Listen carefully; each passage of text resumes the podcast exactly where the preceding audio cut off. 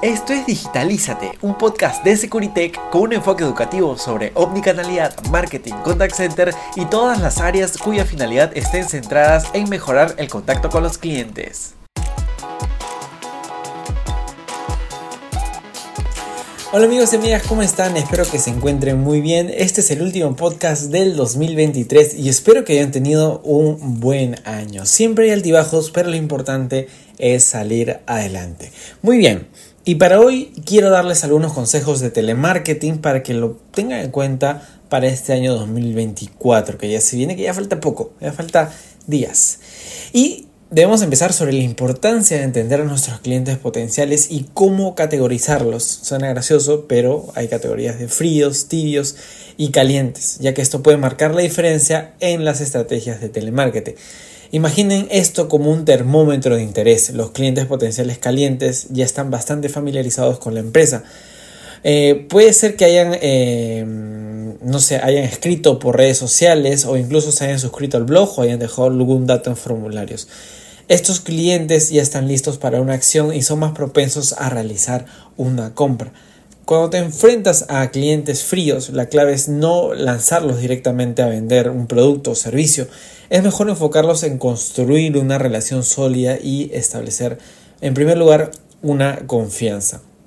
Así, a medida que interactúas, la empresa puede desarrollarse de una manera mucho más efectiva. Ok, ese momento es eso, básicamente que eh, me envíes em, envíes eh, mensajes personalizados.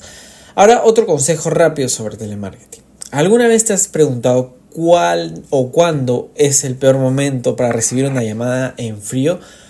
Em, bueno, probablemente coincidas que hay momentos en el día en que preferirías evitar esas llamadas. Creo que todo el mundo dice, oye, no quiero contestar. La verdad que, no sé, estoy cenando, estoy eh, almorzando, recién estoy empezando el trabajo y no voy a contestar a nadie. Así que eh, hay alguna información que he estado recopilando y lo que he estado leyendo es que se debe evitar las llamadas a, a las primeras horas del día. Cuando la gente, uno no se levanta bien, o sea, no siempre, no siempre uno se va a levantar y como que todo va a ser alegría, ¿no? Uno tiene que planificar sus cosas, arreglar, está muy, muy, muy atareado. Eh, por otro lado, durante el mediodía, cuando todos están, no sé, almorzando, o en las noches cuando están preparándose para cenar o para dormir o están en familia, pues también es un mal momento para llamar. Entonces, ¿cuáles son los mejores momentos para realizar unas llamadas en frío? Que las llamadas en frío es una parte muy, muy grande de las eh, estrategias de telemarketing. Hay un estudio que he estado leyendo y eh, establece que entre las 10 y 11 de la mañana, así como entre las 3 y 4 de la tarde, son los momentos ideales para llamar. Así que tómalo en cuenta, haz tus pruebas A-B test o A-B test eh, y ve si estos horarios realmente funcionan como lo dice el estudio. Yo estoy replicando una información verídica que he estado leyendo. Eh, y aquí también lo vamos a poner en prueba con nuestros chicos de ventas. Así es que, bueno, tampoco a mí me parece súper razonable. 10, 11 de la mañana ya como que ha bajado un poco las primeras horas de la mañana, la las cargas de trabajo y están alistándose para almorzar o están tomándose un break. Igual 3, 4 de la tarde la gente termina de almorzar, está un poquito más relajada. Así que toma en cuenta esto y, y empieza a realizar este tipo de llamadas. Ahora quiero de hablar sobre un desafío común en el mundo de las ventas o telemarketing, las altas tasas de rechazo en las llamadas en frío. Imagina, imaginen esto. Eh, estás ahí eh, em, llamando a, los clientes, pero em, tus agentes se, se, encuentran desanimados cuando no dan frutos a estas llamadas, ¿no? Llamas, llamas, llamas cuelgan, te rechazan, no quieren aceptar tu propuesta, etcétera, etcétera. Y de hecho, el 44% de los vendedores tira la toalla después de una experiencia así.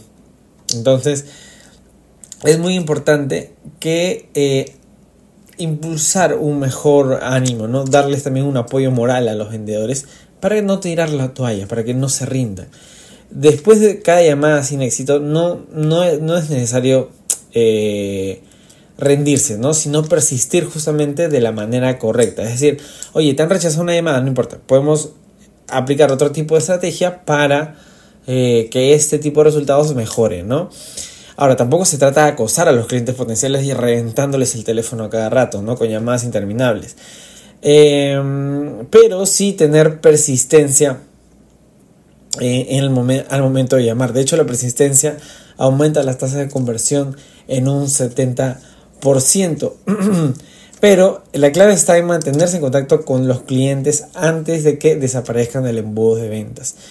Y eh, no se queden esperando a que los llamen.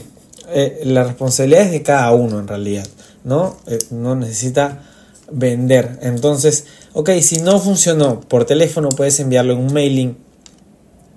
Eh, un mailing de alguna información relevante sobre su empresa.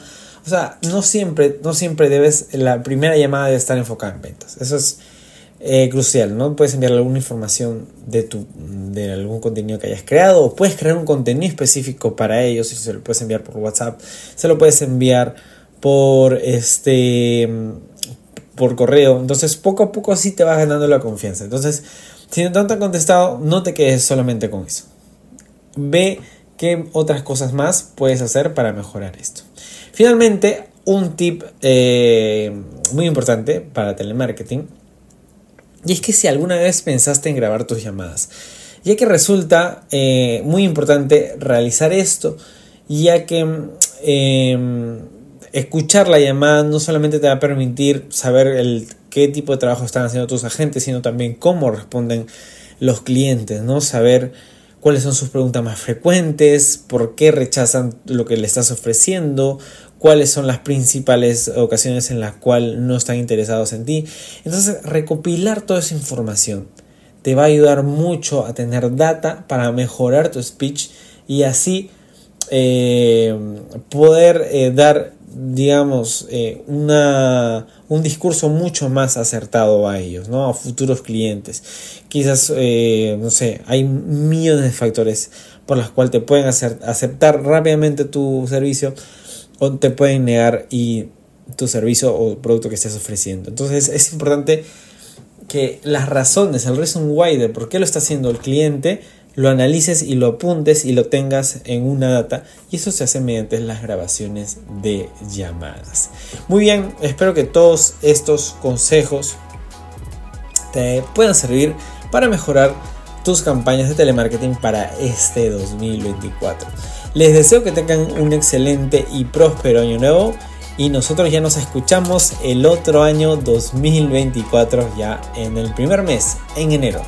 Así que muchas gracias por seguirnos y nos vemos o nos escuchamos en este caso hasta una siguiente oportunidad. Digitalízate es un podcast de Securitech, empresa de tecnología que desarrolla software, contact center y omnicanalidad.